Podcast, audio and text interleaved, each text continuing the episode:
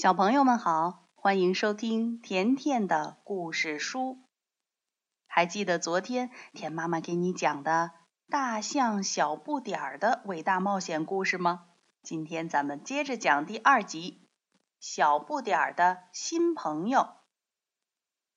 小不点儿和河猪爸爸妈妈快乐的生活在一起了。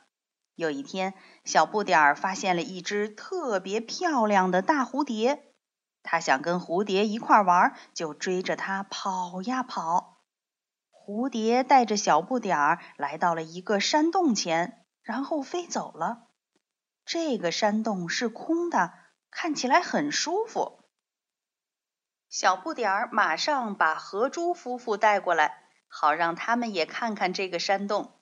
河猪夫妇很喜欢这儿，于是他们决定马上就搬过来住。这时，小不点儿已经跟河猪夫妇一起生活了两个多月，熟悉了河边的一切，而且他又长大了一点儿。现在，小不点儿已经知道，河猪夫妇并不是自己的亲生爸爸妈妈。不过，他觉得这不要紧，因为河猪夫妇很爱他，他呢也很爱河猪夫妇。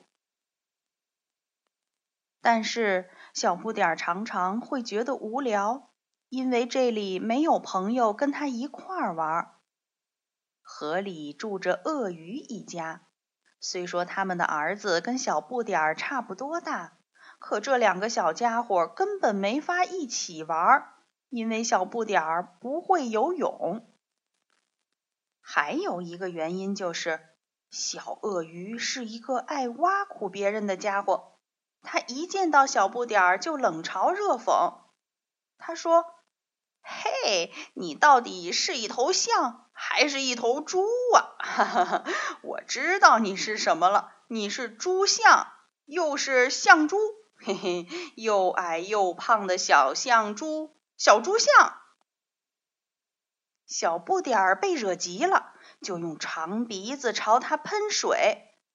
不过，他心里还是很难过。有一天，小鳄鱼又在嘲笑小不点儿了。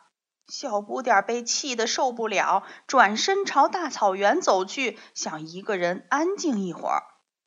无意间，他发现一个沙丘附近有两行奇怪的脚印，这些脚印跟他自己的很像，只不过大了许多。咦？这附近一定有一只很大的象经过。小不点儿兴奋地顺着脚印向前追，可是没多久，脚印消失了。不过小不点儿没有回头，也许再往前走一走，还能找到脚印呢。他又走了很久很久，当他停下来时，发现自己已经走到了沙漠里。小不点儿继续向沙漠深处走去，但是再也没有找到那两行脚印。糟糕！小不点儿发现自己迷路了。小不点儿想往回走，却看见黑沉沉的沙暴铺天盖地而来，看起来好吓人呐！小不点儿撒腿就跑，他必须赶紧找个地方躲一躲。他跑啊跑啊，终于把沙暴甩在了身后。在沙洞的最深处，居然住着一只沙鼠。沙鼠说：“进来吧，这里绝对安全。”“嗯，你是一头小象吗？你来沙漠里做什么？”小不点儿向沙鼠讲述了自己在河边的生活。又告诉他自己是怎么在沙漠里迷路的。沙鼠说：“哦，我真想看看你说的那条河。等沙暴过去，我跟你一起走，咱们俩一起找，肯定能找到那条河。怎么样？”小不点儿当然愿意了，他真高兴能遇到好心的沙鼠。大概一个钟头以后。外面安静了，于是他们俩从沙洞里走出来。沙鼠四处张望了一下，说：“走，咱们爬到那座山上去，说不定能从山顶上看到那条河。”他们俩爬到山顶上，可是只看到一望无际的大沙漠。突然，他们听到了一阵微弱的呼救声。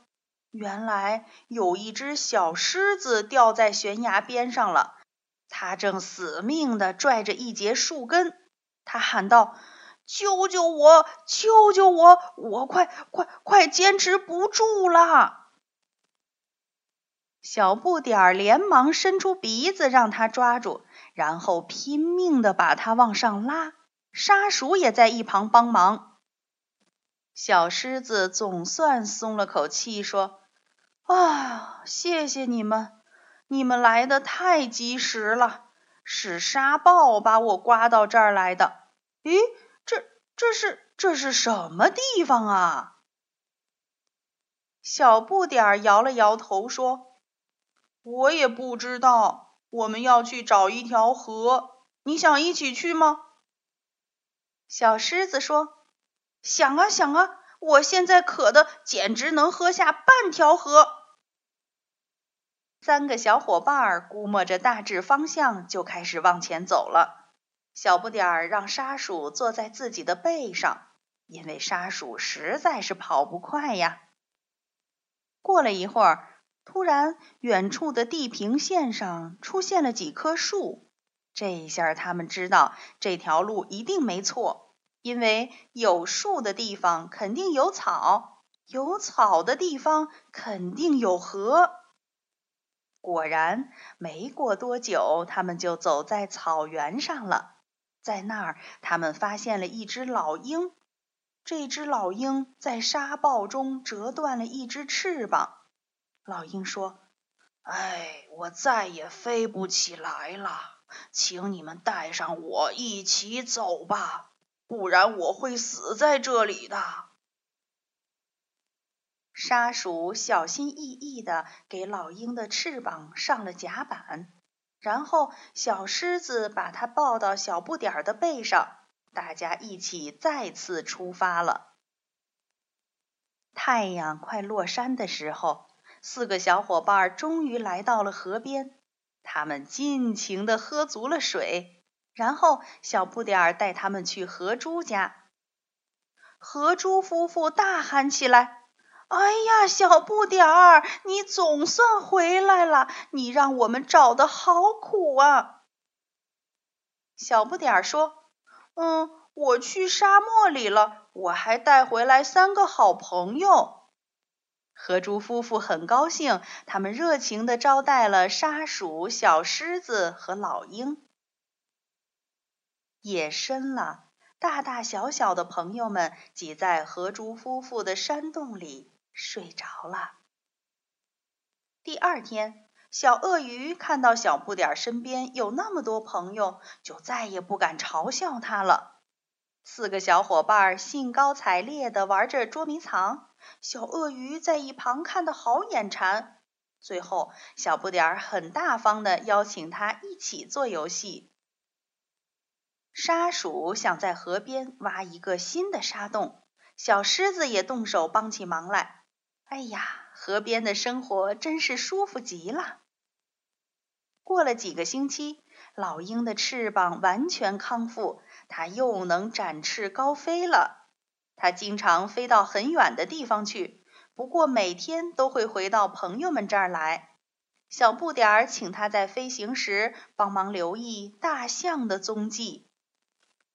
小不点儿心想：“总有一天我会找到象群，只要信心坚定，愿望就一定能实现。”小朋友，小不点儿交到了这么多好朋友，那他接下来还会有什么样的冒险故事呢？明天田妈妈接着给你讲第三集《小不点儿的大冒险》。好了，今天的故事就讲到这儿了，明天见。